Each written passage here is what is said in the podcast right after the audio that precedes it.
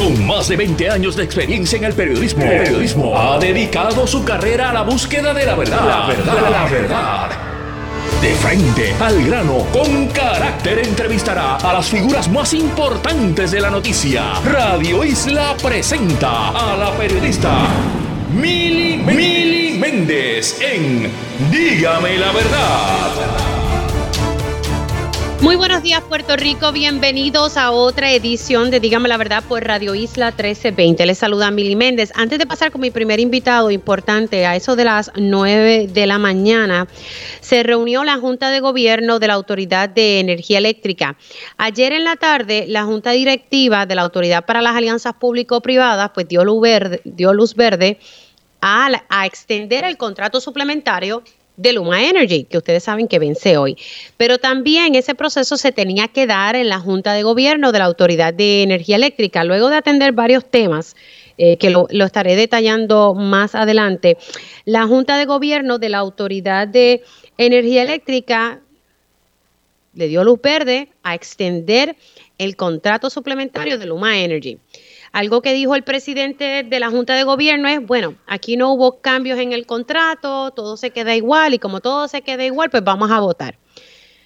Yo difiero un poco de que todo no se quede igual porque según publica el, nuevo día, el contrato suplementario, la tarifa que cobra Luma Energy por administrar la distribución y transmisión, la tarifa es de 115 millones al año. Pues según lo que publica el, el periódico El Nuevo Día, eso sube a 121.5 millones lo que hemos estado discutiendo toda esta semana y que Luma Energy ha tratado de desmentir, hablando de otros temas que no vienen al caso, eh, de que sí se había pedido ante el negociado unos 7 millones de dólares adicionales por el alza en el costo de vida. Pues sí hubo un cambio en el contrato suplementario, se aumentó desde esa tarifa fija de 115, pues ahora es de 121.5. Si ustedes buscan el artículo del, del periódico El Nuevo Día, porque yo pensaba que se iba a quedar exactamente igual. Pues no, no es así, lo dice claramente. Aquí lo dice claramente, ¿ve? El contrato además garantiza a Luma unos 121.7 millones en fondos disponibles, cantidad consona con lo que la empresa había solicitado al negociado de energía. Yo no sé por qué ellos sacaron un comunicado ayer para tratar de desmentirme cuando los documentos están ahí ante el negociado de energía. Son documentos públicos, ustedes los pueden, eh, pueden buscar y yo lo publiqué ya en mis redes sociales. Así que la verdad siempre es una. Eh, siempre es bueno, ¿verdad? Uno ser transparente en las cosas. Por otro lado, pues nada, como les dije, ya aprobaron. Voy ahorita a, a tocar qué temas, qué otros temas estuvieron dialogando allí en la, en la Junta de Gobierno. El ingeniero Josué Colón, director de Energía Eléctrica, le dio otro azote, como decimos por ahí, al negociado de energía. Siguen esas diferencias abismales, ya mismito lo hablamos. Pero vamos entonces, eh, ya mismito que sepan que voy a estar hablando con la licenciada Lisa Ortiz y nos va a estar explicando eh, el voto de abstención, eh, esa abstención que hicieron ayer los dos representantes del interés público. Uno es el licenciado Eduardo Ferrer, que ustedes lo escucharon en Pegados en la Mañana, y la otra es Lisa Ortiz, que la estarán escuchando aquí en Dígame la Verdad. Pero vamos a hablar sobre, se ha dicho mucho y lo hemos hablado también con el director del COE3 de la mano de obra, cómo vamos a estar manejando esa situación, porque vamos a ver muchos proyectos de construcción, pero tenemos esa fuerza, Esa, e, esa mano de obra para poder completar esos trabajos. Sabemos que eso es un reto. Precisamente tengo en línea telefónica al secretario del Departamento del Trabajo, Gabriel Maldonado. Saludos, secretario, ¿cómo se encuentra? Todo bien, buenos días. Espero que usted esté bien también. Todo bien, gracias a Dios. Secretario, ¿cómo vamos a estar trabajando? Recuerdo hace unas semanas dialogar con el ingeniero Manuel Lavoy sobre esto y yo, bueno, suena hermoso que vamos a tener todos estos proyectos. ¿Qué hacemos con la mano de obra? Y creo que ya ustedes están trabajando algo a, a, esos efectos. Sí, miren, eh, definitivamente el tema de mano de obra para atender la totalidad de los proyectos de reconstrucción, que sabemos que esto se va a extender por, por varios años adicionales, es un, un reto y una preocupación que hemos tenido desde que comenzó todo este proceso, ¿no? Eh, sobre todo en la medida que, que se continuaban eh, realizando las obligaciones de proyectos, eh, de proyectos por parte de FEMA, ¿verdad? Luego, del huracán María, Irma, los terremotos del 2020 y ahora vendrá otra otra vertiente de eso con el huracán Fiona. Así que ya ya de antemano, de manera conservadora, se estimaba que en Puerto Rico hacen falta eh, por lo menos 40 mil trabajadores de la construcción adicionales a los aproximadamente 32 mil que tenemos hoy día. Cuando sumas Eso un momentito, vamos por parte. Tenemos 32 mil trabajadores para estos proyectos, pero hacen falta 40 mil. 40 mil adicionales.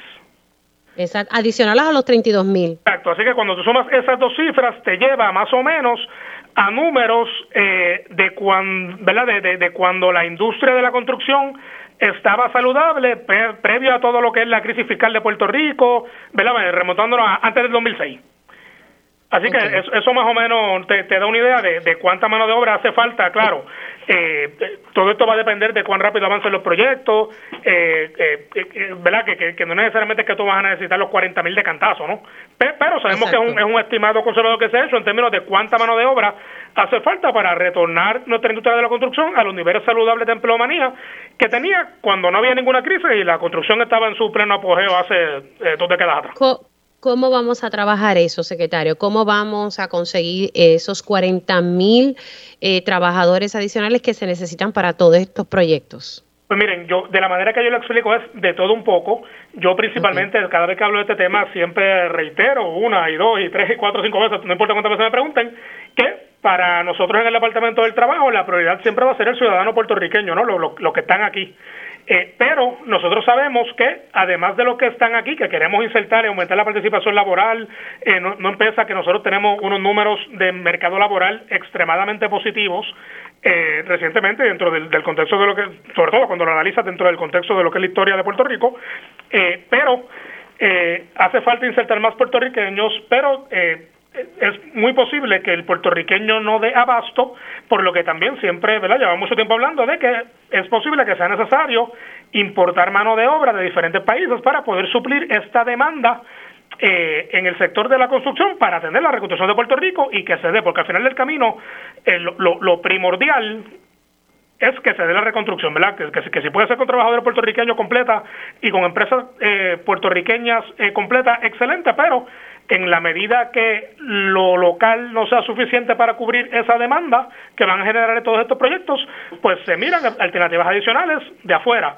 Así que como parte de estas iniciativas, nosotros la semana que viene, el 7 de diciembre de 2022, eso es el miércoles que viene, estamos celebrando junto con el Departamento de Estado de Puerto Rico y también con la participación de Coltres y la participación del Departamento del Trabajo Federal, un evento que va dirigido a orientar a los patronos, principalmente en el sector de la construcción, pero que realmente podría aplicar a cualquier otro patrono no agrícola, eh, a solicitar, eh, mantener, solicitar, obtener, mantener, ¿verdad? Y cuando digo mantener me refiero a cumplir con todas las regulaciones aplicables, lo que se conoce como la visa H2B, que esto es la visa para importar mano de obra eh, no agrícola a modo temporal.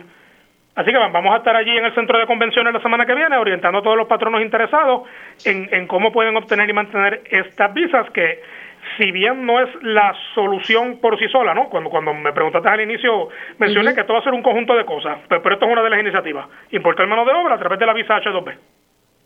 Ahora, eh, ¿de dónde vamos a a traer esa mano de obra? ¿De qué país o de qué países vamos a traer esa mano de obra? Pues mira, la, la, respuesta es eh, depende, ¿no? Pero eh, esto es un proceso que, se maneja a través del gobierno federal, obviamente, por, por tratarse de, un visado, y el gobierno federal establece una serie de países que son elegibles para importar mano de obra eh, con este mecanismo de, de, visa H2B. Pero, por ejemplo, entre ellos y algunos que han expresado mucho interés, eh, siempre está los hermanos de la República Dominicana, eh, los hermanos de Colombia, de México, eh, Guatemala, El Salvador, son, son, varios países que siempre han mostrado interés y, nada, al final, al final del camino lo que queremos es que los patronos sepan qué es lo que tienen que hacer, cómo solicitar, con qué tienen que cumplir y ah, precisamente también a qué países pueden ir a reclutar esa mano de obra extranjera de, de obtener una, una favorablemente una visa de ¿Y, cómo funcionaría? O sea, vamos, ok, los patronos van el miércoles, se orientan, solicitan esa visa a través del Departamento de Estado. Eh, sería el patrono quien tiene que asumir el costo de traslado, de hospedaje de, de, estas personas que vendrían a trabajar. ¿Por cuánto tiempo pueden estar aquí en la isla trabajando? Miren, esto, esto es temporero, ¿no? Eh, eh, estos son procesos bien complejos, inician aquí en el Departamento del Trabajo de Puerto Rico, pero eh, luego de eso... que comienza con ustedes, no con el Departamento de Estado.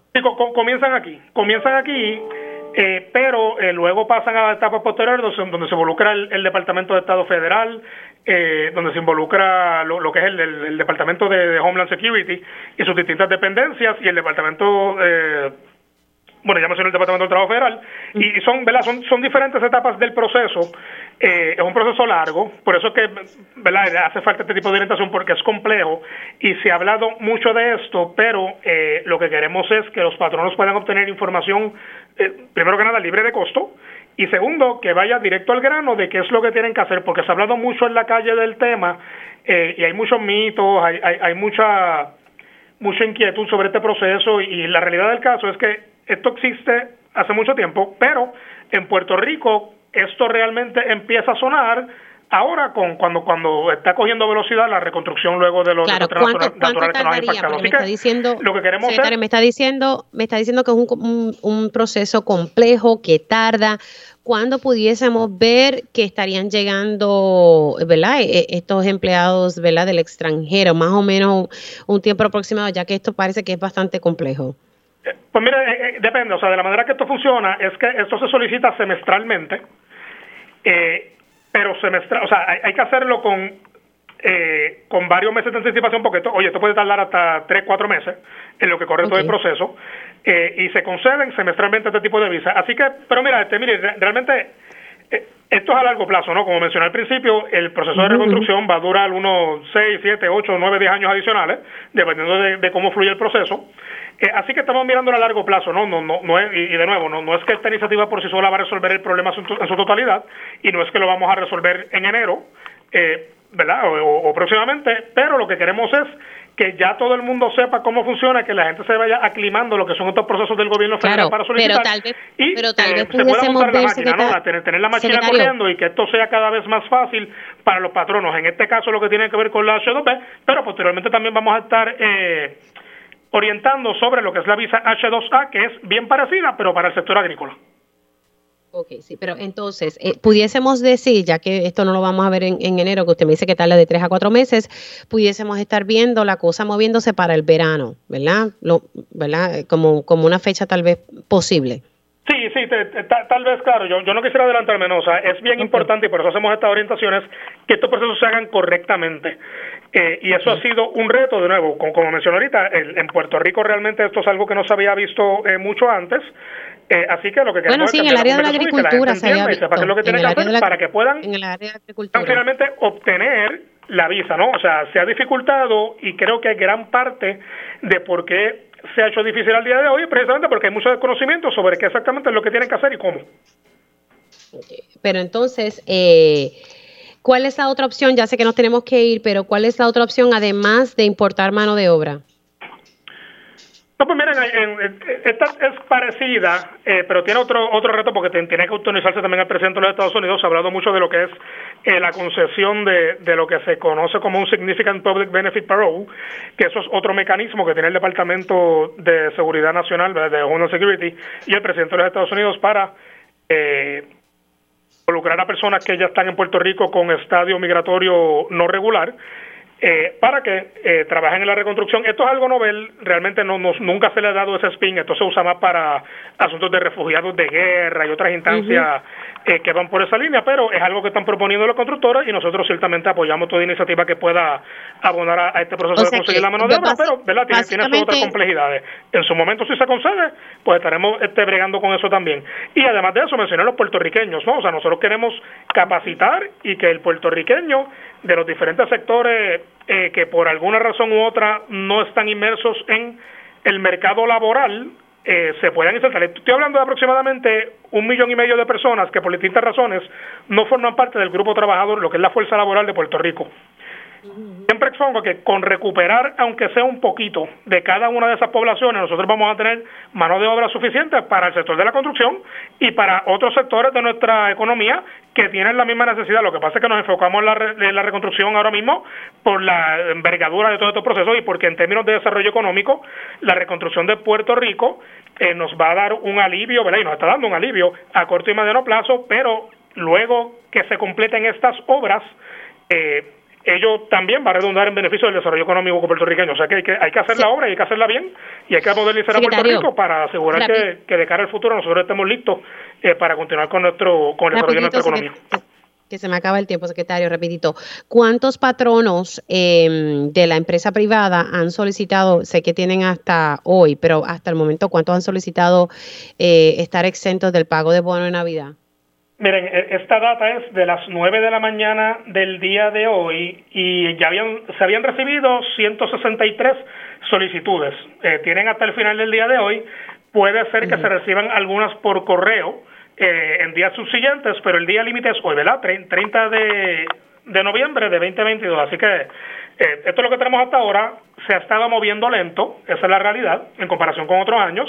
Así que nada, finalmente ya veremos cuántas más llegan hoy aquí físicamente, eh, o, a, las distintas dependencias que se ubican a través de la isla, y cuántas llegan finalmente por correo con el matasello de la fecha de hoy, para poder procesarlas.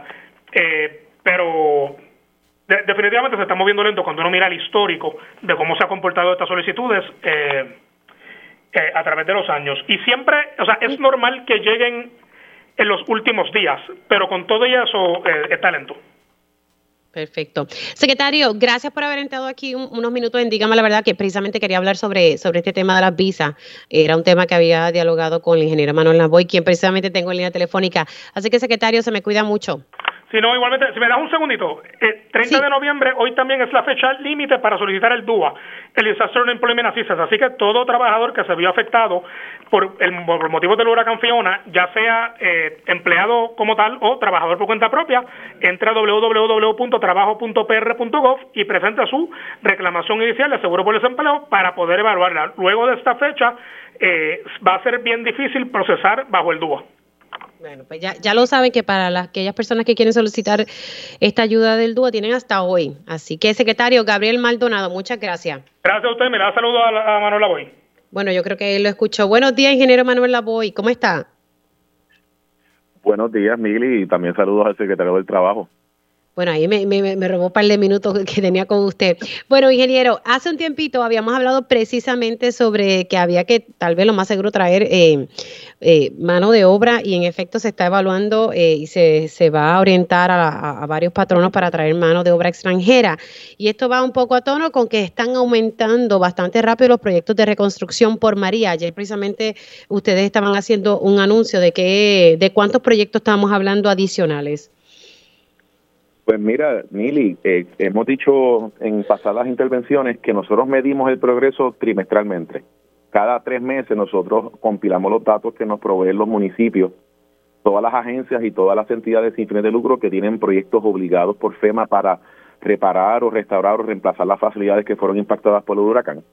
Eh, y ayer estuvimos precisamente haciendo el anuncio de este último informe y se ve muy alentador, muy positivo, muy optimista porque eh, según estos datos, eh, hay unos 7.000 proyectos encaminados entre todas las agencias, los municipios y estas entidades sin fines de lucro en todo Puerto Rico. Cuando yo comparo esos 7.000 hace tres meses atrás, habían 5.700 proyectos encaminados. O sea que ha habido un aumento en tres meses de 1.300 proyectos adicionales que están en alguna etapa de ejecución. Etapa de ejecución significa que esta agencia o este municipio, por ejemplo, están haciendo subastas de diseño para contratar arquitectos y ingenieros, los contrataron, están haciendo los planos de construcción, están sacando permisos de construcción o están haciendo subastas de construcción o están construyendo o inclusive han completado trabajos. Y todos los números se ven bastante bien. Hay un aumento en esa área de permisos, eh, perdóname, de subastas de construcción, vemos más agencias y más municipios eh, haciendo más subastas de construcción, vemos más municipios y agencias haciendo proyectos de construcción. Y y a pesar de que todas las agencias se ha visto un progreso, los municipios se ha visto progreso y también en las entidades sin fines de lucro. Tengo que resaltar a los municipios, Mili, porque los municipios tienen el 75% de todos los proyectos obligados por FEMA y eh, en este informe particularmente se ve, se ve un aumento dramático de esos 1.300 que te estoy mencionando. Muchos de ellos, yo diría que la aguja la está moviendo los municipios y eso lo tengo que atar al hecho de que anunciamos el adelanto del 25% en verano de estos fondos de FEMA que atendía precisamente la necesidad de dinero, de liquidez, de flujo de efectivo que tenían los municipios principalmente, porque hemos dicho muchas veces que esto tiene el reto de que es un reembolso. Y nosotros rompimos con esta situación a partir del verano gracias al apoyo de FEMA y tú puedes ver ahora los resultados de estos municipios que tenían ciertos proyectos paralizados, especialmente los proyectos grandes, eh, porque no tenían dinero y ahora los están moviendo porque están eh, accesando al capital que le estamos adelantando con los fondos de FEMA. Siempre le, voy a preguntar por los proyectos de, energía. Eh, luego del paso de María, eh, ¿cómo, ¿cómo va en este? Porque sé que me dice que la mayoría son de los municipios, de ese 75% son de los municipios, pero entonces ahí hay algo en torno a proyectos de, de la reconstrucción energética. Sí, definitivamente también se ve un progreso, fíjate, 75% de los proyectos son de municipios, pero el 80% del dinero a nivel de fondos está concentrado básicamente en unas cuatro agencias. La Autoridad de Energía Eléctrica con Luma en la reconstrucción eléctrica, la Autoridad de Acueductos y Alcantarillados con todo lo que tiene que ver con agua y tratamiento de agua en Puerto Rico, el Departamento de Educación con las escuelas públicas, la Administración de Vivienda Pública con todos los residenciales públicos y nuestra Universidad de Puerto Rico, sus 11 recintos y obviamente otras eh, facilidades satélites que también tienen una asignación histórica de dinero y se ha visto progreso en todas estas que te acabo de mencionar. En el caso del sistema eléctrico, eh, te tengo que decir, y hay que darle las gracias a FEMA, porque habíamos levantado la bandera en abril. Siempre hago hincapié en, el, en, el, en aquel nefasto evento donde hubo un apagón por la situación de Costa Sur. Eh, en aquel momento, Mili, había un proyecto aprobado por FEMA de energía eléctrica para la reconstrucción con estos fondos de María. Hoy vamos por 54 proyectos, 1.500 millones obligados, y de esos hay 35 que están en construcción, incluyendo una primera piedra que pusimos la semana pasada en Manatí. Manatí, la subestación, para que tengas una idea, eh, se va a estar invirtiendo eventualmente más de 50 millones en esa subestación donde no se reemplazaban esos equipos desde la década de los 70. Así que eh, tiene mucho significado porque ahí es que llega una de las líneas principales de transmisión desde el sur hasta el norte y además de que el Manatí es el centro de un corredor industrial tecnológico bien importante para Puerto Rico. Así que este es un ejemplo de esos 35 que están en construcción del sistema eléctrico, 54 parados por FEMA y la buena noticia, y es parte de la meta que tenemos para cerrar el año 2022 con fuerza, es que lleguemos a 100 proyectos obligados por FEMA y eso se habrá logrado en un periodo de unos ocho meses de uno a 100 proyectos obligados. Claro, pero esa es la meta que usted tiene para, ah, para antes de que finalice diciembre. Correcto, ya tenemos 54, hay 49 que están debidamente presentados ante FEMA con el detalle que ellos exigen, está bajo evaluación y entendemos que esos 49 están en una muy buena posición de que FEMA los apruebe antes que finalice este año. Eso significaría, Mili, que comenzando el 2023 100 proyectos debidamente obligados por FEMA para construcción y que cualifican para adelanto del 25 y el 50% que anunció el gobernador recientemente, eso representa un tercio de todos los proyectos de energía que se van a hacer en Puerto Rico con estos fondos de FEMA. O sea que habremos avanzado en ocho meses todo lo que nos había avanzado en los últimos cinco años. Bueno, y, que va muy a tono, y con esto me tengo que ir ya a la pausa, va muy a tono con lo que me estaba hablando el secretario del Departamento del Trabajo, que se necesitan 40 mil, ya se, hizo ya el análisis, 40 mil empleados adicionales a los que tenemos para poder cumplir con todos esos proyectos eh, de construcción eh, que se están llevando a cabo en Puerto Rico. Ingeniero, gracias, me cuida mucho. Claro que sí, muy buenos días y gracias por la oportunidad. Cómo no. El director del Core y el ingeniero Manuel Lavoy. Hacemos una pausa y al regreso vamos a hablar un poco sobre la extensión del contrato suplementario de Luma Energy. Vamos a hablar con la licenciada Lisa Ortiz. Conéctate a radioisla.tv para ver las reacciones de las entrevistas en vivo. En vivo. Esto es Dígame la verdad con Mili Y ya estamos de regreso aquí en Dígame la Verdad por Radio Isla 1320. Les saluda Mili Méndez.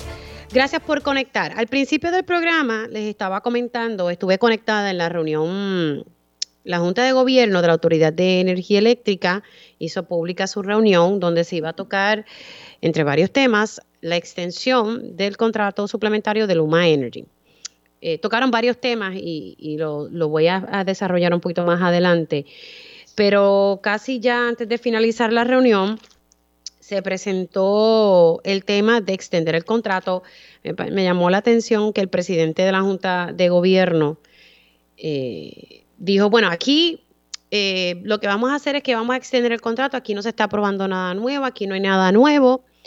¿Quiénes están a favor y quiénes están en contra? Pues nada, cuatro a favor dentro de lo que estaban allí en la reunión y uno en contra, que fue el ingeniero Tomás Torres Placa, que luego dio. Una, una explicación de su voto en contra, algo que ya él ha desarrollado aquí en este espacio, diciendo que hay que fiscalizar este contrato, que este contrato no está siendo fiscalizado porque no hay métricas. Y no solamente lo dice el ingeniero Tomás Torres Placa, lo dijo el mismo licenciado Fermín Fontane en una vista pública de la Cámara de Representantes. El récord está ahí. Aunque dicen que no hubo cambios, el nuevo día publicó, y me parece que esto es importante, eh, porque yo estaba tratando de averiguar cómo, ¿verdad? si se iba a quedar con los 115, si se iba a, dar más dinero para esa tarifa, ¿verdad? Que, que ese fue otro issue que se desarrolló precisamente en Radio Isla 1320 y en este espacio. Luma ayer trató de desmentirme y no pudieron porque la información está ahí, los documentos están ahí son documentos públicos que están ante el negociado de energía. Luma Energy en julio solicitó un cambiecito ahí en la tarifa, en esa tarifa fija. En este contrato suplementario se le pagan 115 millones al año. Pues ellos, y se lo permite el contrato, solicitaron cambiaron el número, en vez de 115 pusieron after cost of inflation, ¿verdad? Después de, costos de inflación, 122. Haga la matemática, solicitaron 7 millones de dólares por el hecho del alto costo de vida. Nosotros tenemos que hacer ajustes en nuestro presupuesto, ¿verdad? Porque no es como que nos dan el alza de salario y por, por ajuste eh, en el alza de vida y sabemos que aquí el costo de vida ha aumentado y que hay una situación de inflación. Pues sí, Ahora resulta, y según lo que dice el periódico El Nuevo Día, porque vamos a citar las cosas como son, dice claro que el contrato de más garantiza al humano 121.7 millones en fondo. Yo, perdón. Sí, aquí hubo un cambio, no hubo un cambio. Bueno, vamos a hablar un poco cómo se dio el proceso de votación ayer y la controversia de que si los representantes del interés eh, público podían emitir su voto o no podían emitir su voto, o sea, Vamos a hablar un poquito sobre eso precisamente con una de las representantes del el interés público, la licenciada Lisa Ortiz. Buenos días, ¿cómo está?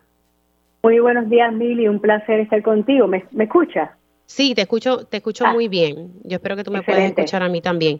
A mí me, llamó la, la atención eh, este detalle, ¿verdad? De que de momento sí, el, el, el, el aumentó de 115 a 121.5.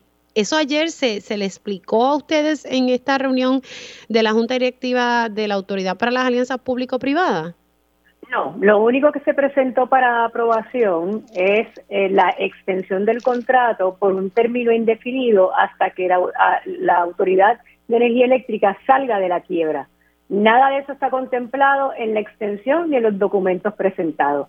es, es una carta muy sencilla que dice por la presente se solicita la extensión del contrato eh, conforme al artículo 7.1a eh, eh, por un término indefinido, ¿verdad? Hasta que se dé el proceso de la quiebra, ¿verdad? Y, haya una decisión final del tribunal. y eso es uno de los asuntos que, nosotros, ¿verdad?, planteamos. Y déjame quizás ir un poquito para atrás porque yo sé que, que hay confusión y hay que explicar esto porque son unos tecnicismos legales que, se tienen que preservar, ¿verdad? Eh, nosotros, el licenciado Eduardo Ferrer y yo, eh, fuimos nombrados por el gobernador Pedro Pierluisi, eh, basado, entiendo que él tiene, él tiene que haber hecho su análisis de que entre los nombres que le enviaron Cámara y Senado, el licenciado Eduardo Ferrer y yo, pues teníamos la, ¿verdad? la mayor capacidad para poder ver los asuntos y atenderlos de manera correcta y bajo ¿verdad? las leyes aplicables. Así que a nosotros quien nos nombra es el gobernador para que representemos el interés público. En otras palabras, nosotros lo que estamos es defendiendo al pueblo de Puerto Rico. El, reglamento de las alianzas público-privadas establece que la, eh, la administración tiene que enviar a la Junta de Gobierno con un término no menor de 48 horas la agenda que se va que se va a tomar en consideración en la Junta y los documentos que sustentan esa agenda. Eh, nosotros recibimos 48 horas antes de la reunión del lunes un memorando por parte de, la, de las alianzas público-privadas, donde básicamente lo que decía es esto. Nosotros estábamos proponiendo la extensión del contrato suplementario de Luma. Entendemos que la ley 120, ¿verdad? No establece que tiene que aprobarse esa enmienda a través de la ley 120 y se va a hacer a, través de la ley 29. Y vamos, a, y vamos a aclarar. La ley 29 es la ley de las alianzas público-privadas, donde se establece que las votaciones se hacen por mayoría simple. La ley 120, que es la ley de transformación de energía, en otras palabras, que solamente aplica a, a PREPA, ¿verdad? Establece que cualquier transacción tiene que ser aprobada con el voto a favor de los miembros del interés público. Así que, ¿qué fue lo que nosotros recibimos? Nosotros recibimos un documento que decía, mira, queremos hacer esta enmienda, pero quiero que sepas que el voto de ustedes no es requerido porque lo estamos haciendo bajo otra ley.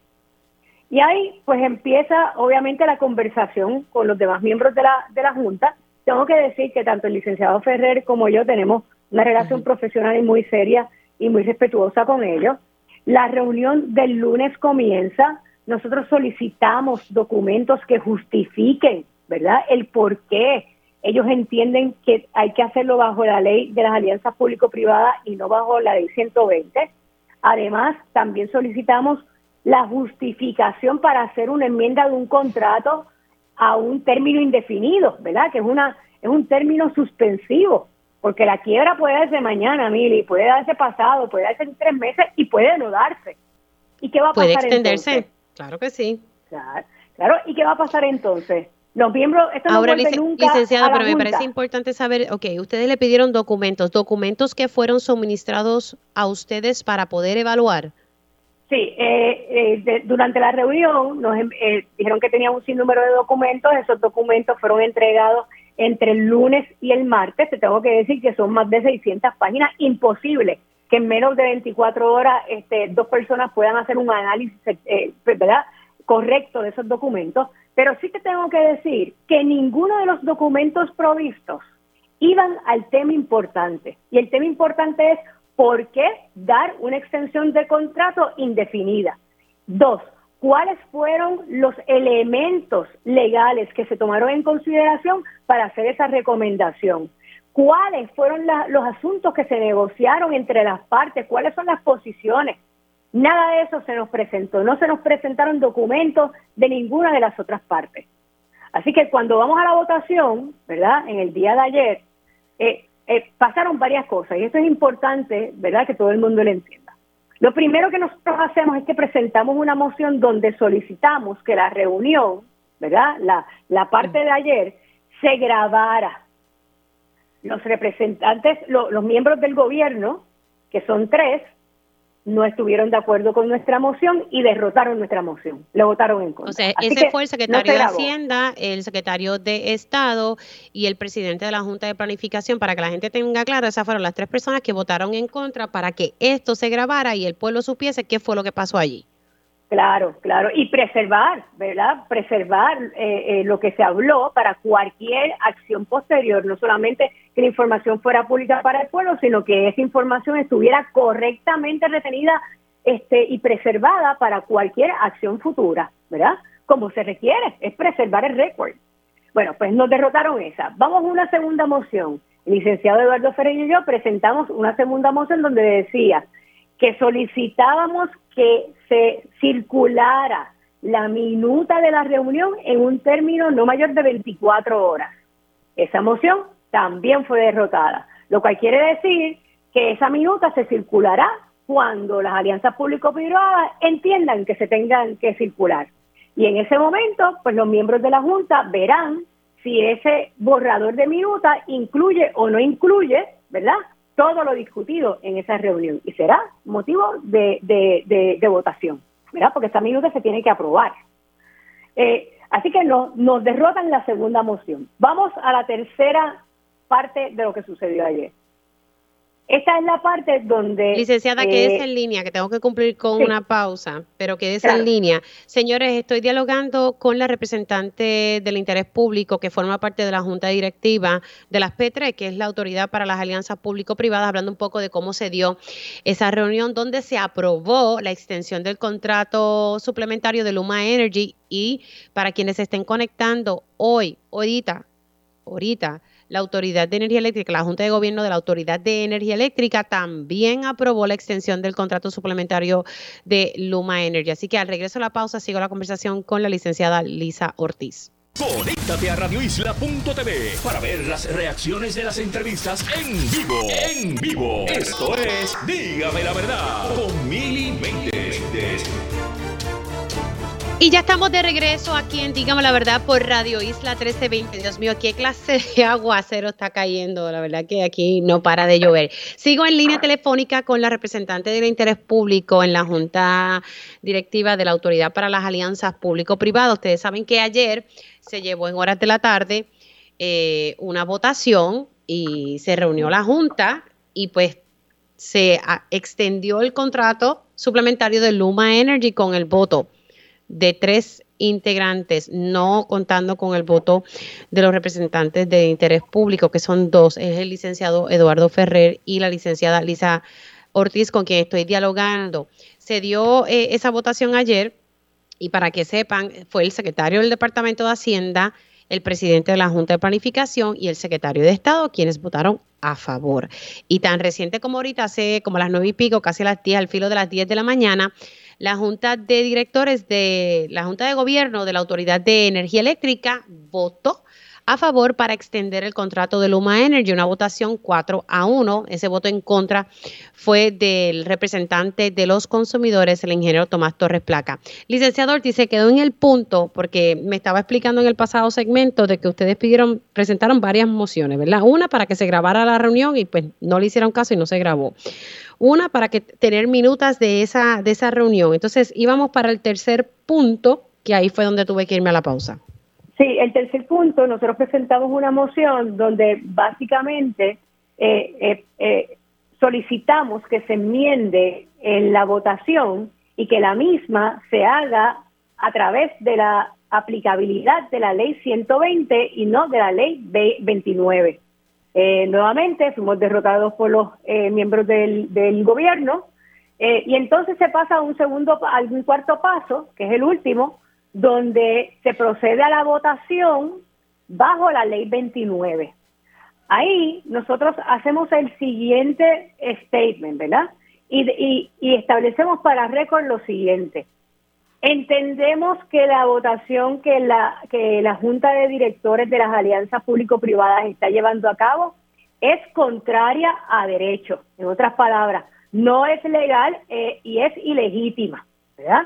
Como es contraria a derecho, porque no se está haciendo bajo la ley que se supone que se haga, nosotros los miembros del interés público no nos vamos a someter a esa votación, a votar a favor y en contra, y la única opción que tenemos es abstenernos, porque entendemos que la aplicabilidad de la ley 120 es la que se debe utilizar y bajo la ley 120 un voto eh, abstenido de los miembros del interés público es un voto en contra.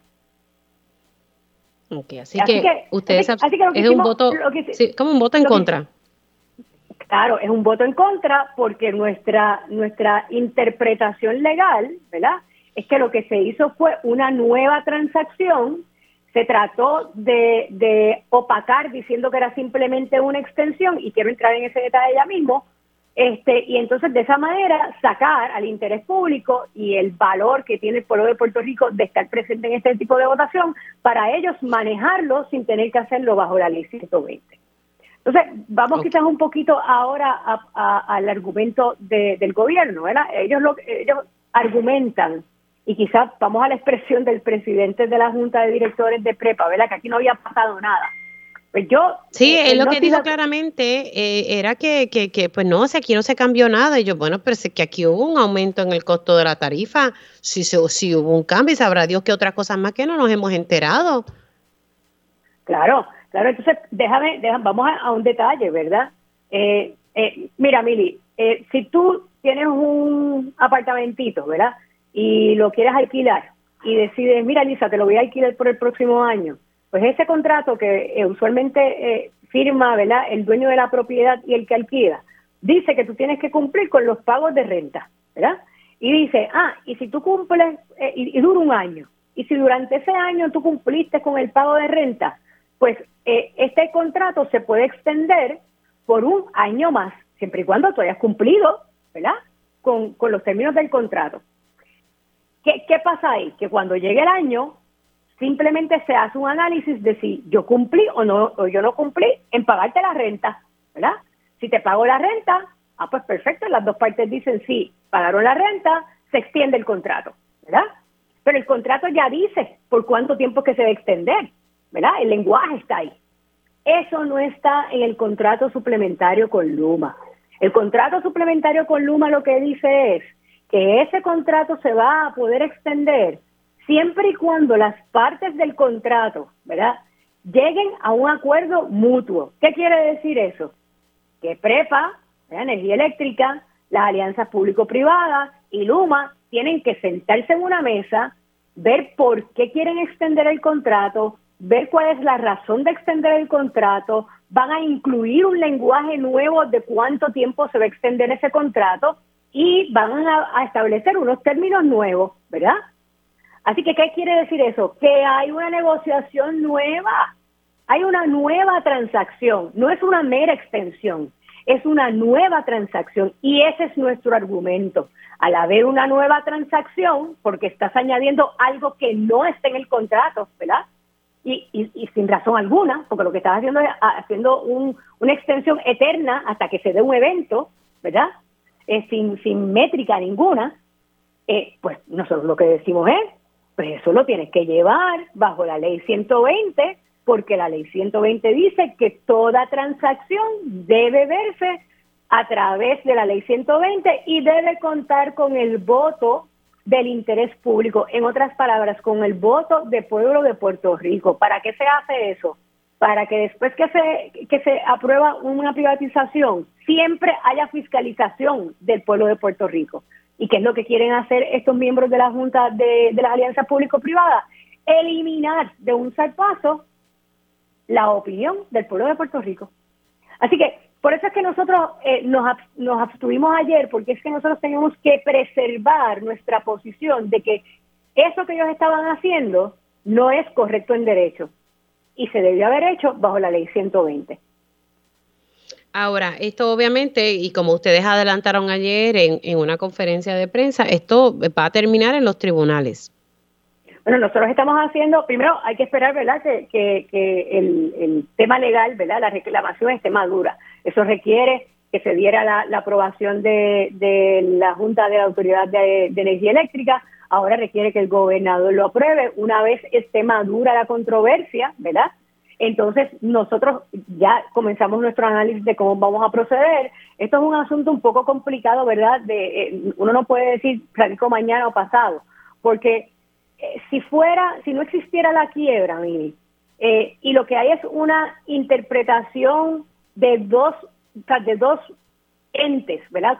sobre cualquier ley, ¿verdad? Eh, los tres miembros del gobierno dicen que aplica la ley 29, nosotros decimos que aplica la ley 120, pues ¿qué, nosotros podríamos hacer? Pues mira, vamos a los tribunales locales y le decimos mediante una, una sentencia declaratoria, tribunal, dígame usted qué aplica o no aplica bajo la ley 120, ¿verdad?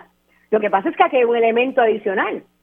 Si eso va al tribunal y el tribunal dice, mire, sí, lo que aplica es la ley 120, que es nuestro argumento, ¿verdad? Eso quiere decir que entonces la extensión de ese contrato es nula, nula a inicio. Y las, contra, y las contraprestaciones que se den durante el tiempo que esté vigente se tienen que devolver en su totalidad. Así que como se complica el, el, ¿verdad? el panorama, porque esto afecta a un proceso de quiebra, nosotros entonces estamos haciendo el análisis de qué corresponde y qué es correcto en derecho, si ir a los tribunales locales, ¿verdad? O ir directamente al Tribunal Federal, que los abogados que practican en el, en, en el Tribunal Federal, específicamente en los procesos de quiebra, saben que son unos procesos largos, bien técnicos, bien costosos, Así que nosotros estamos pues haciendo el análisis correspondiente y cuando tomemos nuestra decisión de cómo vamos a proceder, pues lo estaremos, lo estaremos informando. Claro, pero ¿cuánto tiempo, verdad, ustedes van a estar en medio de ese análisis? Porque usted sabe que en horas de la tarde el gobernador eh, se va a expresar sobre esto y, y, sabemos que el gobernador le va a dar luz verde, que es lo que falta aquí, ¿verdad? Que el gobernador lo autorice y eso se va a dar. ¿Cuánto tiempo ustedes estiman que van a estar haciendo esos análisis, ese análisis? Bueno, eh, eh, mire, nosotros estamos haciendo los análisis desde que comenzó el, el, proceso, ¿verdad? Y saber más o menos cuáles cuáles eran este, nuestras eh, medidas legales que podíamos que podíamos este, utilizar. Así que lo estamos haciendo lo más rápido posible. Lo que sí te tengo que decir es que esto no va a ser un proceso de hoy a mañana, ¿verdad? Aún si nosotros saliéramos con un documento hoy, que es imposible salir con un documento hoy, ¿verdad? De, de una reclamación. Este, eh, aún si saliéramos con ese documento hoy, eso va a un proceso en los tribunales. Eh, si lo hacemos en el tribunal local, eh, las, partes del gobierno van a pedir que eso entonces se transfiera al, proceso de quiebra. Si lo hacemos en el proceso de quiebra, entre en el análisis de lo que se está considerando en el proceso de quiebra. Así que esta decisión no la vamos a tener inmediata. Lo que sí te puedo decir es que nosotros tenemos que llevar a cabo lo que sea necesario para preservar lo que en su momento la legislatura y el gobernador aprobaron, que era que para cualquier transacción relacionada con energía eléctrica se tomara en consideración la voz del pueblo de Puerto Rico a través de los miembros del interés público. Eh, licenciada, antes de irme tengo que ir a la pausa, pero quiero dejar claro, o sea, ustedes no vieron ningún tipo de métricas, no se les presentó nada que dijera cuál había sido el desempeño de Luma en este tiempo.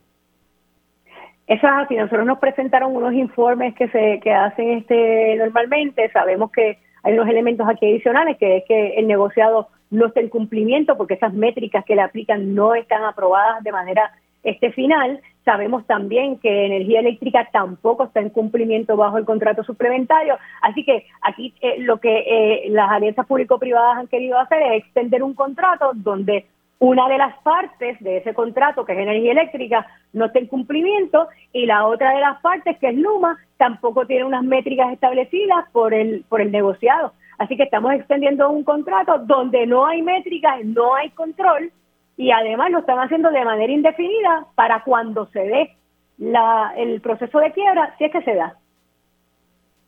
Ahora, ¿en qué parte usted dice que la Autoridad de Energía Eléctrica no está cumpliendo? Bueno, eh, hay un, ellos tienen que cumplir con un proceso de reorganización, etcétera, bajo este contrato suplementario. Eh, y sabemos que ellos, eh, que, que, ha sido difícil para la Autoridad de Energía Eléctrica cumplir con todas sus responsabilidades. Digo, por eso es que la, hay una privatización y es porque Energía Eléctrica no cumplió con su responsabilidad si Energía Eléctrica hubiera cumplido con su responsabilidad y haber este, eh, eh, eh, dado el servicio que tenía que darle al pueblo, no se hubiera dado una privatización. Y eso no ha cambiado. Bueno, yo no sé si, ¿verdad? Vamos a ver qué pasa. Vamos a ver. Bueno, licenciada, gracias. Gracias por haber estado aquí y explicar este proceso y veremos pues entonces cuando ya termine ese proceso de evaluación y ver si van al Tribunal Federal o si al Tribunal Local con este, este reclamo. Se me cuida mucho. Muchas gracias, Mili, que estés bien y, feliz Navidad. Cómo igualmente para usted. La licenciada Lisa Ortiz, representante del interés público en la Junta Directiva de la Autoridad para las Alianzas Público-Privadas. Hacemos una pausa y regresamos en breve. Conéctate a radioisla.tv para ver las reacciones de las entrevistas en vivo. En vivo. Esto es Dígame la verdad con Mili Méndez.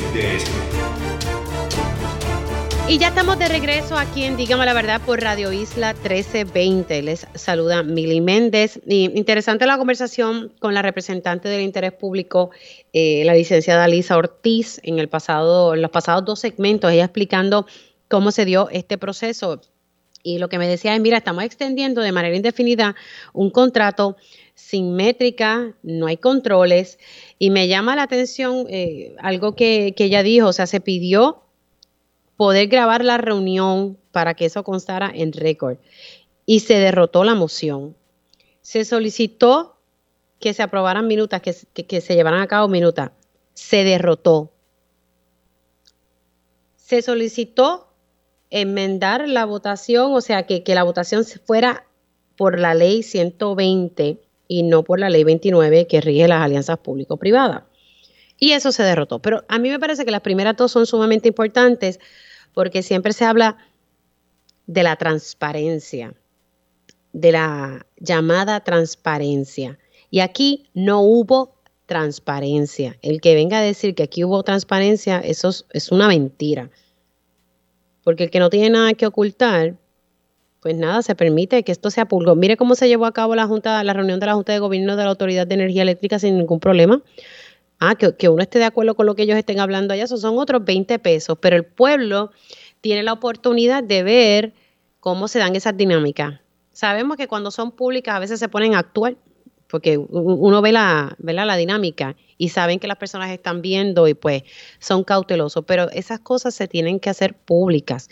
Y yo no entiendo por qué los que forman parte de la Junta de Directores de la Autoridad para las Alianzas Público-Privadas no dan paso a que esto sea público.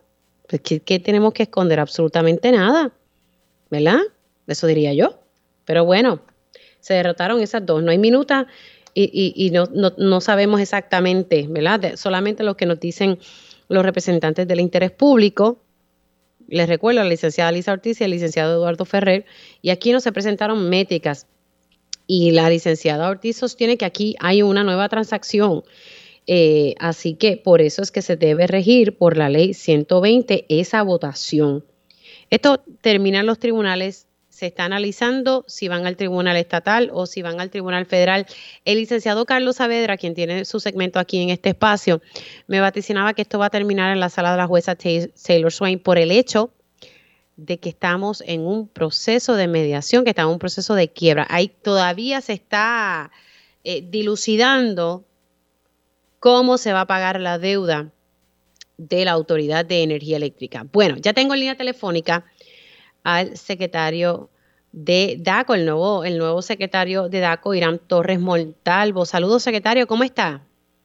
Saludos y buenos días, Miri, buenos días a todos los amigos Radio de Radio Isla. Bueno, gracias por estar con nosotros. Usted ha enviado un comunicado diciendo que va a establecer eh, una reunión con, los detallistas de, gasolina. ¿Y ¿Qué pasó? La comunicación, esto es, base de, esto es parte de, de su llegada a DACO y establecer esos canales de comunicación o a qué se debe en particular. En este caso, el departamento donde tienen injerencia es en velar eh, esos márgenes de ganancia para evitar que haya especulación en ciertas circunstancias de emergencia, como tradicionalmente sucede cuando hay huracanes o avisos de tormenta, que el departamento emite unas órdenes de inmediatas de congelación de precios para evitar que ante verdad la llegada de un fenómeno atmosférico venga algún eh, comerciante ¿verdad? y eh, eh, aumente los, los precios para aprovecharse de la emergencia que esté pasando Puerto Rico en ese momento. Ahora, yo escuchaba esta mañana eh, Ir aquí, no sé si tienes por ahí el sonido 301 eh, para entonces poder ponérselo al, al secretario. El 301 de presidente de la Asociación de detallistas de gasolina, eh, porque se estuvo hablando algo sobre el pago de la gasolina a través de tarjeta de crédito o cash y que se le estaba cobrando a aquellas personas que estaban pagando cash eh, como si se estuviese llevando a cabo una transacción de tarjeta de crédito. Pero déjeme ponerle el sonido porque quiero que usted lo pueda escuchar. Vamos a escuchar qué fue lo que dijo el presidente de la Asociación de Detallistas de Gasolina. Sí, que tener un precio regular, tener la alternativa, darle la alternativa al consumidor de tener un precio eh, si es cash, o sea, en efectivo, y un precio si es con tarjeta de crédito. O sea, que se le pueda dar un descuento a ese cliente que vaya a nuestras estaciones eh, por pagarle en efectivo, ya que cuando eh, se nos paga con tarjeta de crédito o tarjeta de débito, hay que pagarle a los bancos. Pues entonces, en vez de, de pagar a los bancos, el mejor, lo ideal sería poderle darle ese descuento al consumidor, a nuestros clientes. Ya, exacto. O sea, que, que la diferencia es el cargo que se le cobra a ustedes por la transacción cuando es con tarjeta. Es correcto. Secretario, yo lo que no entiendo es por qué entonces se le cobra al que está pagando cash la transacción de una tarjeta. No, ahí como que me, me perdí. ¿Qué, ¿Qué, está pasando aquí? No, no hay problema, Mini, te lo explicamos. Mira, esto es lo que se conoce en Algor de la calle como el famoso doble precio. Eh, no sé si tú recordarás que hace unos años atrás las estaciones de gasolina anunciaban un precio cash y un precio con tarjetas de crédito.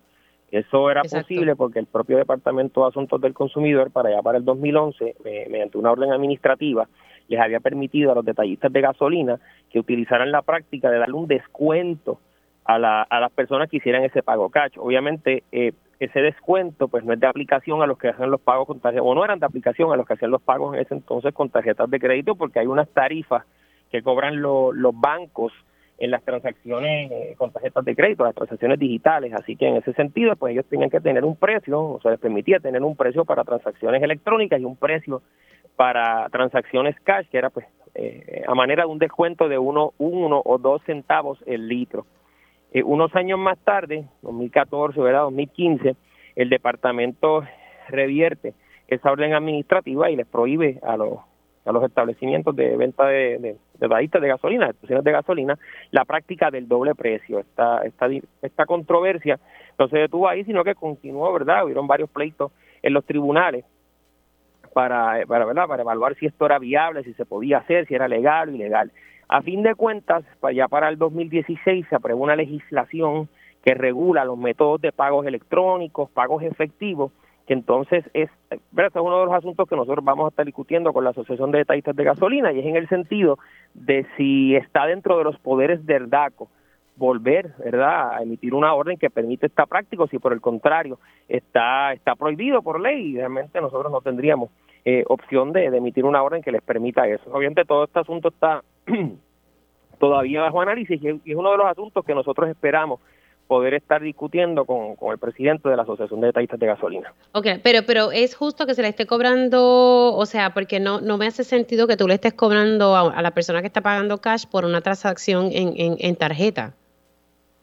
Pues mira, Emilio, lo que sucede es que se en aquel entonces se le daba la oportunidad el establecimiento de gasolina, si entendía que, que si lo quería operar de esa manera, pues tenía la opción de darle una rebaja al que hiciera el pago, eh, pago en efectivo, porque la transacción en efectivo no, no genera un costo, ¿verdad? Por transacción, como sucede con las tarjetas de crédito, este, o esas otras plataformas digitales que hay ahora, porque ahora todas las transacciones son digitales, ¿verdad? Este, así que eso genera un costo por servicio para, para el dueño de la estación de gasolina y para cualquier otro comercio. O sea que de eso, de eso de que se trata la, la controversia sobre el llamado doble precio.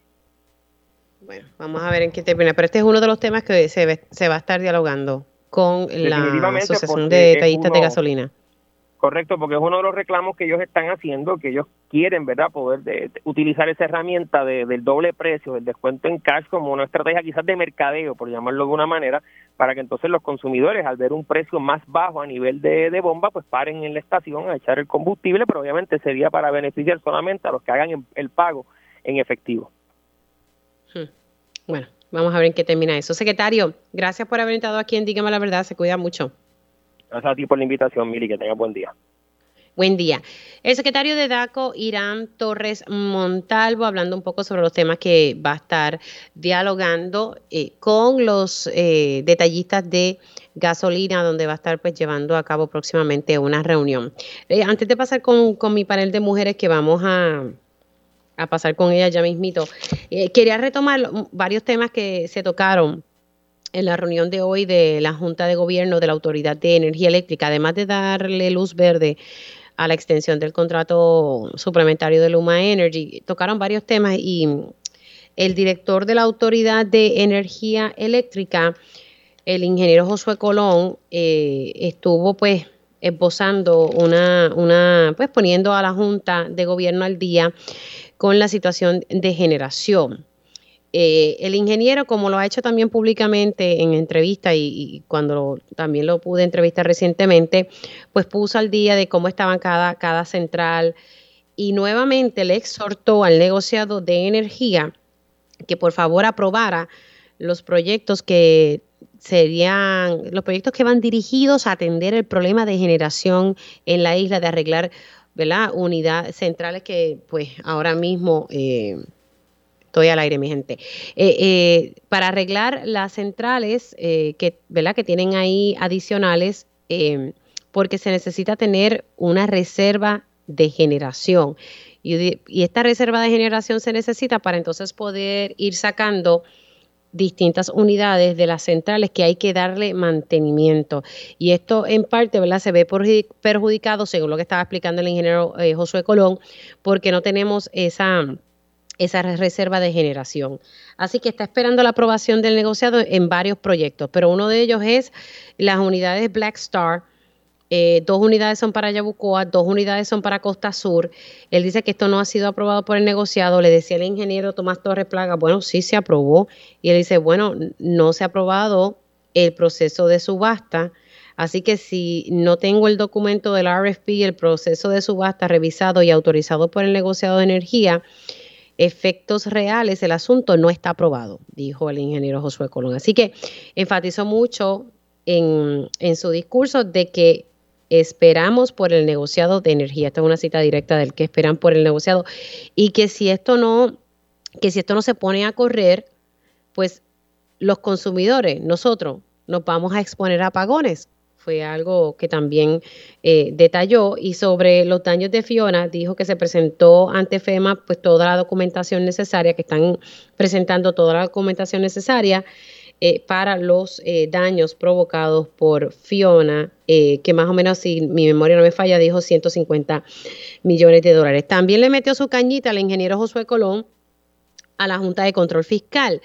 Recientemente la Junta de Control Fiscal mandó una carta y, y el ingeniero Josué Colón de manera irónica dijo, interesante que la carta que mandó la Junta de Control Fiscal llegó a los medios antes de que nos llegara a nosotros y dice, y básicamente la Junta lo que estaba cuestionando en su carta, y, voy aquí a leer una reseña del periódico El Vocero, es que estaba poniendo en tela de juicio las movidas de la autoridad sobre cambios en un contrato y gestiones relacionadas con la compra de combustible.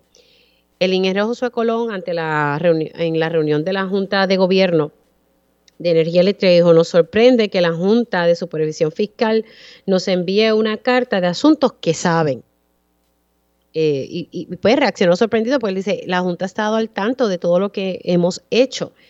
Y él dijo, pero no, no pasa nada. Aquí estoy resumiendo, mi gente. Básicamente él dijo, responsablemente lo atenderemos. Pero hay ahí también, ¿verdad? Un, un, issue. Y una de las cosas que estaba cuestionando la Junta en esa carta es la famosa barcaza que recientemente llegó para suplirle gas a ecoeléctrica. Recuerden que también tuvimos problemas con las plantas de generación privadas. Ecoeléctrica no tenía el combustible y para evitar esos apagones, pues se compró el combustible de esa barcaza. El ingeniero José Colón dice, la Junta de Control Fiscal sabía sobre eso. Así que estamos viendo ahí, ¿verdad? Esas diferencias que, se están dando y, y, recalcó que si no se aprueban esos proyectos de generación por parte del negociado, pues tendremos una deficiencia en la generación, lo cual podría provocar apagones. Bueno, señores, voy con mi panel de mujeres. Ellas llegan a defender firmemente su postura ante los asuntos del país. Ahora, llega nuestro panel de mujeres en Dígame la verdad.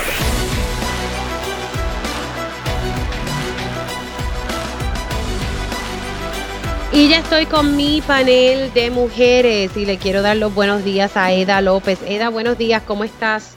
Eh, buenos días, querida. Saludos a ti, a Alice y a Ivonne. Un abrazote y, siempre a la radio audiencia que están fiel con nosotras. Bueno, y ya tú adelantaste ahí, tengo a la licenciada Ivonne Lozada. Buenos días, Ivonne, ¿cómo estás? Buenos días, aquí chévere de nuevo. Eh, y yo aquí con el panel de mujeres aquí en Isla. Bueno, y le mandamos un beso y un abrazo a, Carmen, eh, que no podrá estar hoy con nosotros, pero tengo también que nos, nos está acompañando. Eh, ay, Dios mío, espérate, aquí tengo Alice, ¿cómo estás? ¿Todo bien? Alice Pérez Hernández. A tu, audiencia y a las compañeras. Gracias por la oportunidad. No, gracias, gracias a ti por entrar. Bueno, eh, resumía un poco, y porque estuve conectada en la reunión de la Junta de Gobierno de la Autoridad de Energía Eléctrica, tocaron varios temas, pero al final del día lo que estábamos todos pendientes era a ver si ellos daban luz verde al, al contrato suplementario de Luma Energy, así fue, y, la forma en cómo se votó eso fue como que, ok, están a favor, sí, ok, pues ya se aprobó. El único que estuvo en contra fue el ingeniero Tomás Torres Placa, que es el representante de los consumidores ante la Junta de Gobierno de la Autoridad de Energía Eléctrica.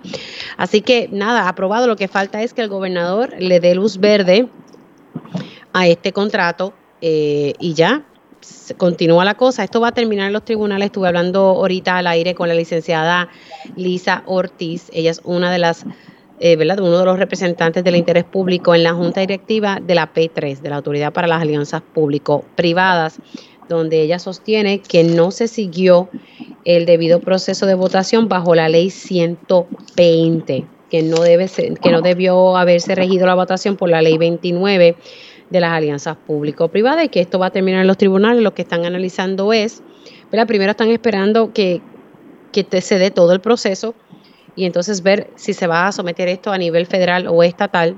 Yo entendería que esto va a terminar a nivel federal.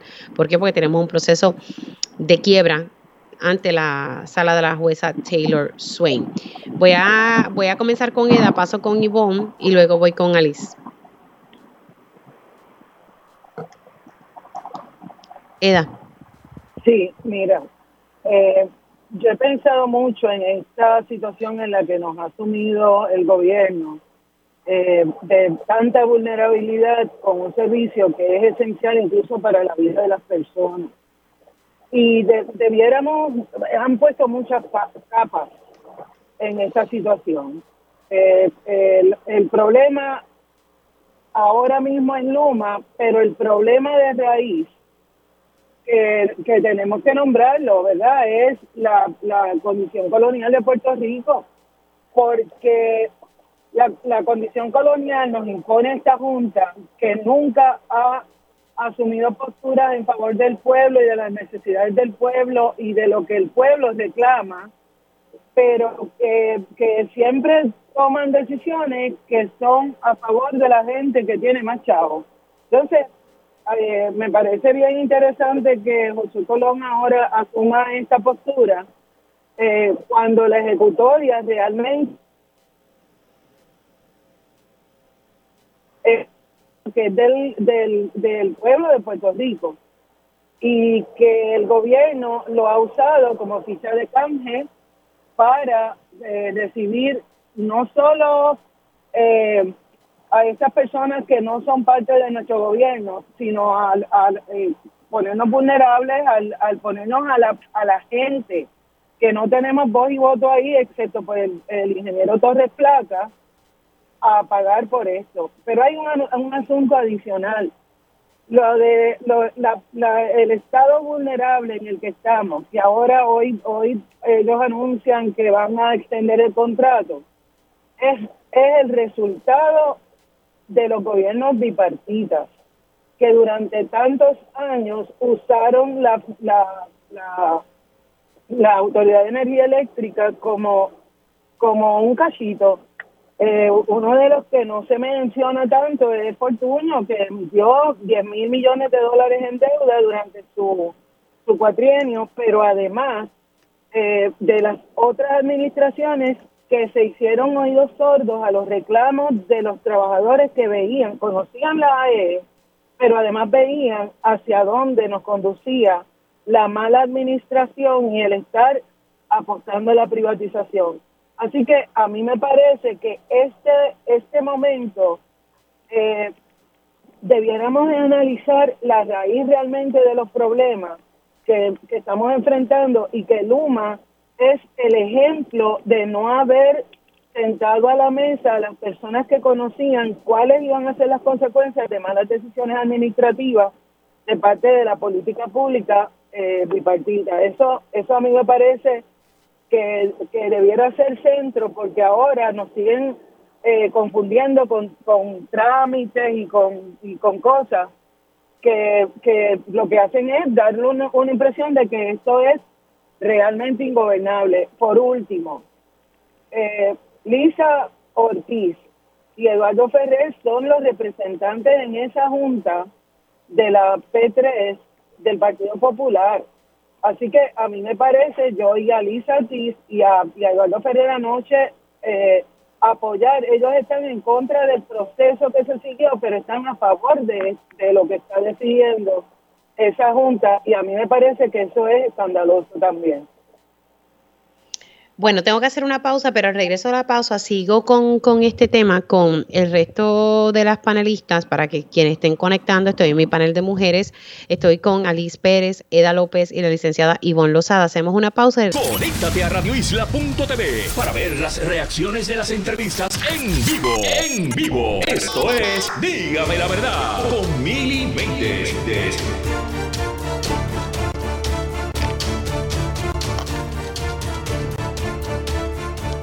Y ya estamos de regreso aquí en Dígame la Verdad por Radio Isla 1320. Les saluda Mili Méndez.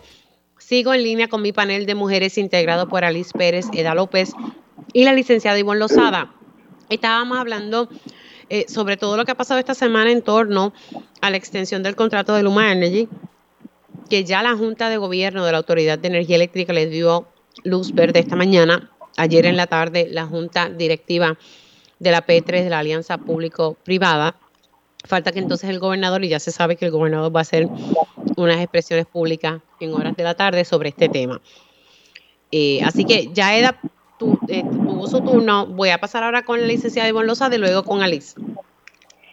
Mira, Mili, hay un consenso en la opinión pública del país que la situación energética ha empeorado bajo Luma eso no está ni en cuestión aquí. Los apagones han aumentado, se han alargado, las tarifas de los clientes han aumentado en siete ocasiones. Eh, y los ciudadanos, los que han contado con los recursos, han tenido que invertir en sistemas alternos de energía para poder enfrentar el servicio no confiable de energía del país. Sí, sin hablar del impacto al sistema de educación, al sistema médico hospitalario del país, los pacientes con condiciones de salud que dependen de aparatos eléctricos para sobrevivir, pérdidas de equipo, impacto en el sector laboral y si sigo no acabo.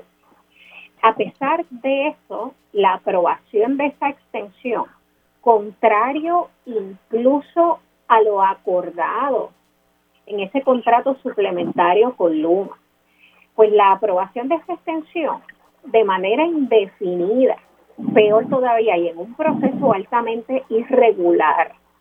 Se da también luego, obviamente, de la visita en las pasadas semanas de la secretaria de Energía de los Estados Unidos, Jennifer Granholm, que se expresó en contra de la cancelación del contrato de Luma dentro del contexto de la encomienda que le hiciera el presidente como parte de la creación de un comité federal que estaría a cargo de la reconstrucción energética del país. Cosa que un poco me confunde porque tú dirías, pues esa es la política del gobierno de Biden, pero si, no sé si recuerdan pues, la postura eh, del, del comité de los demócratas del Comité de Energía y Comercio de la Cámara Federal, liderado por Raúl Grijalva, le enviaron una carta a Stendy criticando el desempeño de Luma en la mejora del servicio en la isla y diciéndole incluso que los apagones como el del eh, que los que hemos vivido en los pasados meses plantean preocupaciones serias de que Luma evidentemente no tenía la capacidad y no podía desarrollar y mantener adecuadamente la infraestructura eléctrica del país. Eh, y obviamente también se da luego de que el Departamento de Justicia validara la legalidad del contrato de Luma Energy. Cuando sabemos, mirándolo por encima, que está en contra del mismo acuerdo suplementario que establecía como requisito que la Autoridad de Energía Eléctrica tenía que salir de la de la quiebra previo a considerar cualquier extensión de, de contrato ahora en noviembre, así que esto sí ha sido forzado, sí ha sido irregular. Eh, lo que ha provocado un malestar en los sectores del país que reclaman, que siguen reclamando la ilegalidad y la cancelación del contrato de Luma. Eh, y, seguiremos así, el contrato de Luma que firmó el mismo Luma con vigencia de 18 meses que finaliza en el día de hoy, eh, negaron y Luma dijo que no eh, que no aprobaría un contrato de larga duración, que no se aprobara el plan de ajuste de la quebrada de la autoridad y en el que tampoco la autoridad hubiera salido de la quiebra. Así que son, como te digo, una situación de total contradicción que va en contra de los propios intereses de Puerto Rico, que no sea los intereses de unos pocos y con la misión del mismo Stensby de que no de que su personal no tiene la capacidad para correr para administrar eh, el servicio eléctrico en Puerto Rico. Y luego de haber un poco menospreciado también a la fuerza laboral los que tenían la experiencia de miles de trabajadores que se tuvieron que ir a otras agencias, de hecho, duplicando el costo de, del gobierno que tuvo que crear una doble domina para el gobierno porque tiene que pagar los trabajadores desplazados de la Autoridad de Energía Eléctrica como la nueva fuerza laboral de Luma. Paso ahora con, con Alice. Sí, bueno, yo estoy de acuerdo con las compañeras. Yo creo que desde el inicio esto ha sido un mal contrato y que obviamente no cumple nada más que el propósito de eh, pagarle a los buitres en el país, pero no es un proyecto, desde el inicio no ha sido un proyecto pensado en darle un mejor servicio al pueblo de Puerto Rico ni bienestar. Lo vemos en el alza, ¿verdad?, de la factura, lo vemos en que no cumplen con tener el personal para poder proveer los servicios, lo vemos en la ilegalidad del mismo contrato, este, lo vemos en la resistencia del gobierno eh, desde el inicio en poder evaluar alternativas, ¿verdad? En Puerto Rico hay varias alternativas que no se tomaron en consideración si lo que realmente se quiere es reestructurar el sistema eléctrico y proveerle un mejor servicio al país. Esa es una interrogante bien importante de por qué eso pasa, ¿verdad? Y ciertamente no miramos cómo todo esto afecta, y lo digo desde el área, ¿verdad?, de especialidad mía personal, cómo todo esto afecta el bienestar, la salud física y mental del puertorriqueño.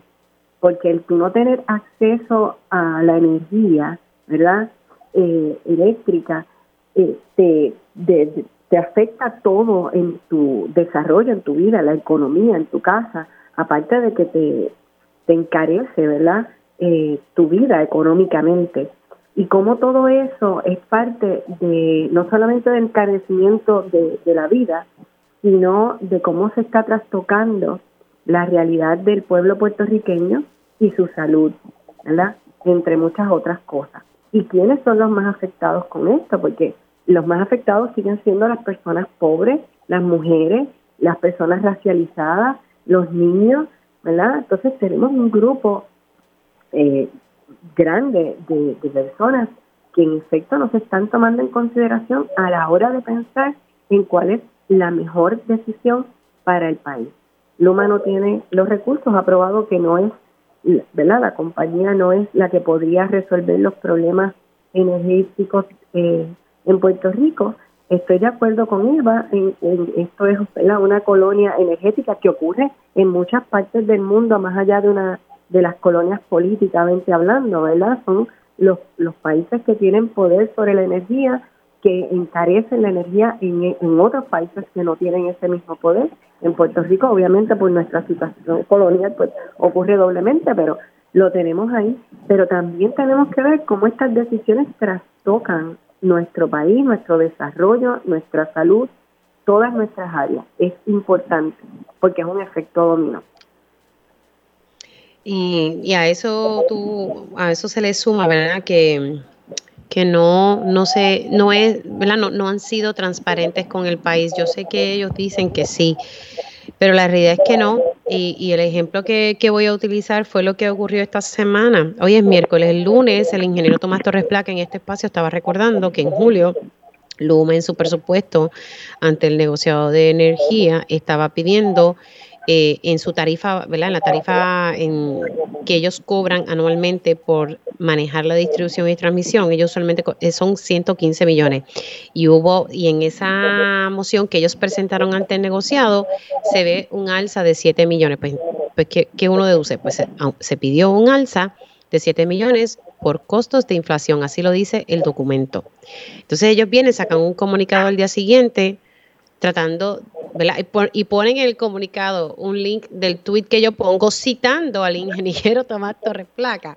Y entonces se ponen a hablar de que eh, ellos no van a, aumentar la tarifa base. Es que eso nunca estuvo, eh, ¿verdad? En cuestión.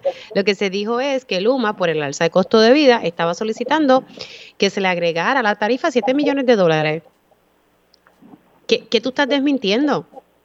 Y así les contesté de verdad de manera privada a, los oficiales que muy amablemente pues trabajan, ¿verdad? Y son los que siempre buscan las entrevistas eh, y los que responden, ¿sabes? ¿Qué, qué, desmentiste aquí? Si la realidad es que sí lo pediste. Entonces, hoy sale en el nuevo día, y lo vuelvo y lo recalco, que según lo que publiqué el nuevo día, se le dio, una se le dio esta extensión cobrando en como tarifa 121 121 millones punto cinco. Pues sí, se le dio un aumento por el alza del costo de vida. No sé, lanzo esa pregunta al aire. Tenemos que ser transparentes. Si decimos que somos transparentes, vamos a hacerlo. No juguemos con, ¿verdad? Con, con la verdad. Vamos a ser transparentes de verdad. Y, y, por otro lado, también la Junta Directiva de, de la P3, eh, aquí se hacen los procesos que no son transparentes. Utilizamos ese, esa palabra constantemente, pero eso no existe. Tengo que hacer una pausa, regreso. Me gustaría hablar sobre la campaña de 16 días de activismo contra la violencia de género que, pues, que, va a correr pronto, no sé si ya comenzó, pero ya mismito hablamos de eso al regreso de esta pausa. Conéctate a radioisla.tv para ver las reacciones de las entrevistas en vivo. En vivo. Esto es Dígame la verdad con Mili Y ya estamos de regreso aquí en Dígame la Verdad por Radio Isla 1320. Sigo con mi panel de mujeres integrado por Alice Pérez, Eda López y la licenciada Ivonne Lozada. Me quedé para poder hablar en lo que me queda de tiempo con ustedes eh, un poco sobre la campaña de 16 días de activismo contra la violencia de género. Voy a comenzar en este turno con Ivonne, eh, voy con Alice y luego paso con, con Eda. Adelante Ivonne.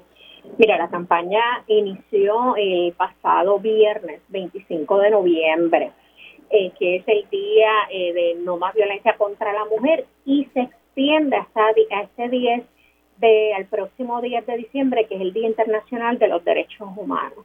Ha habido un sinnúmero de eventos que yo voy a tratar un poco de descartar, eh, de de destacar eh, algunos de ellos. Tengo que comenzar por el final porque ayer estuve compartiendo con Eda y la ex senadora Sobela Boy, donde estuvimos grabando un programa especial sobre violencia de género en los espacios políticos, que es algo a lo que no estamos muy acostumbrados a, hablar.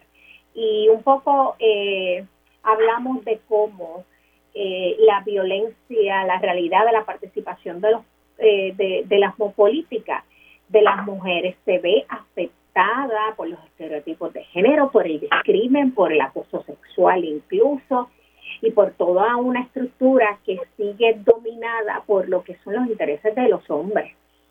Eh, así que vamos a estar trabajando, fue una conversación muy intensa y muy interesante también. Eso lo vamos a estar transmitiendo el jueves 8 de diciembre a las 7 de la noche a través de la página de Facebook de Diálogo Social Puerto Rico.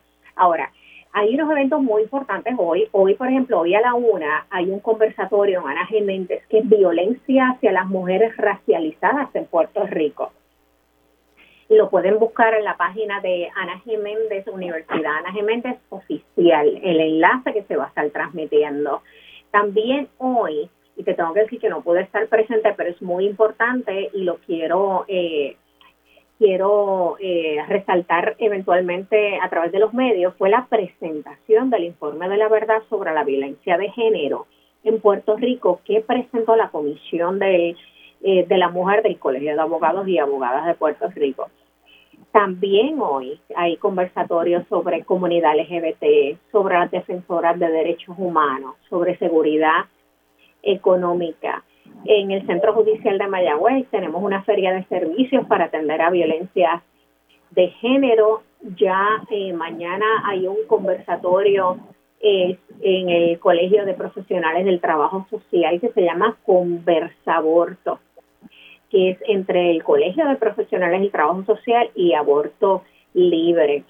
Eh, así que, mira, tengo una, una lista larguísima. Mi recomendación es que vayan a la página del Colegio de Profesionales del Trabajo Social. Es más fácil si dan un search, Colegio de Profesionales del Trabajo Social, y buscan calendario de actividades de los 16 días. Igualmente, pueden encontrar todos los eventos que hay en la página de dialogosocialpr.org. Hay actividades de apoyo, conversatorios, eh, hay obras teatrales, hay presentaciones de, publicaciones, eh, festivales que terminamos con un festival de derechos humanos, de hecho, el 10 de diciembre en la Casa Ruth. Eh, así que nada, Mili, hay mucha, mucha actividad este año y tengo que decir que me ha dado muchísimo placer compartir esta responsabilidad con el Colegio de Profesionales del Trabajo Social y un sinnúmero de organizaciones que siempre han levantado la voz en defensa de la mujer y, eh, y en contra de la violencia de género en el país. Paso con, eh, con Alice, creo que dije, luego con, con Eda. Me quedan, sí, me quedan cuatro minutitos, dos para cada una. Sí, bueno, no, rapidito. Yo estoy de acuerdo con, con Lozada en cuestiones de que hay que exhortar a las personas a que entren a estas páginas y sepan las actividades que tienen los 16 días de activismo, pero tenemos que trascender esos 16 días porque esto es un trabajo, ¿verdad?, educativo que debe darse a diario y, entre otras cosas, exigir al gobierno que en las escuelas, en las universidades, en todos los centros eh, donde tenemos personas se lleven la educación que tenemos que recibir, tanto educación sexual como la educación con perspectiva de género, como educación que nos permita entender cómo esto ocurre la violencia de género en el país y todas las opresiones y las interseccionalidades. Me parece que es sumamente eh, importante. Esta noche yo a las siete y media voy a estar hablando de feminismos descoloniales, así que también se une a todo lo que estamos trabajando estos 16 días eh, de activismo. Voy contigo, Eda. Pues mira, Mili, eh, para mí este año ha sido eh, la campaña de los 16 días ha sido bien solidaria, las actividades han sido bien solidarias y además de las actividades que tienen las compañeras, que, anuncian las compañeras, eh, por ejemplo, ayer tuvimos un panel en el que tres mujeres que hemos sido perseguidas por el Estado, eh, estuvimos conversando en, ese panel eh, convocado por Amnistía Internacional, donde estábamos Yari Vale Moreno, Alexa Paola Fernández y la moderadora fue Lisa Gallardo, que es la directora de Amnistía Internacional. Para enmarcar la importancia de esto que está ocurriendo, debemos irnos a cómo surgió. Ya sabemos que el 25 de noviembre surge por el asesinato de las hermanas Mirabal, las mariposas. Pero desde la ONU eh, se pudo gestar el que hubiera un puente entre el 25 de noviembre y el 10 de diciembre, que es el Día Mundial de los Derechos Humanos. Por eso son estos 16 días. Y en el, en el momento tan precario que vivimos en Puerto Rico, donde hay tantos asesinatos, tenemos 70 asesinatos de mujeres durante ese año hasta hoy. Es bien importante que las personas nos eduquemos para poder ver cómo podemos revertir esta situación que tenemos que ha sido causada por múltiples factores. Entonces a mí eh, yo, tengo una esperanza muy especial en las actividades que tienen que ver con las masculinidades auspiciadas por Caderamen, porque tenemos que sentarnos a hablar transversalmente, todos los géneros, para ver cómo vamos a romper la violencia de género que nos sale natural y cómo podemos ir construyendo un espacio donde las mujeres no tengamos que temer que nos asesinen cualquier persona. Ay, sí. A las mismas 12, Pero creo que se quedó un micrófono abierto. Yo creo que eso fue. Eda, ¿tú, terminaste, cariño? Sí, mi amor, ya terminé. Pues nada, ¿esto va a continuar hasta cuándo, Eda? Estos 16 días.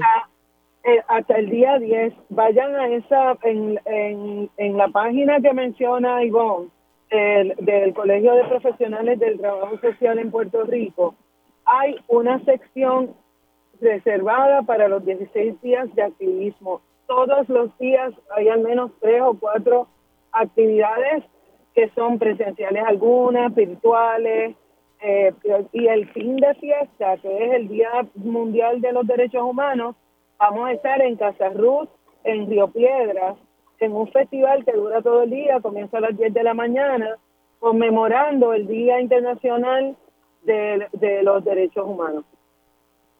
Bueno, mis hijas, gracias, gracias Alice, gracias Eda y gracias a, la licenciada Ivonne Lozada por haber entrado hoy en, el panel. Se me cuidan mucho, un beso y, y un abrazo. Hacemos una pausa aquí en Dígame la Verdad y al regreso, tiempo igual.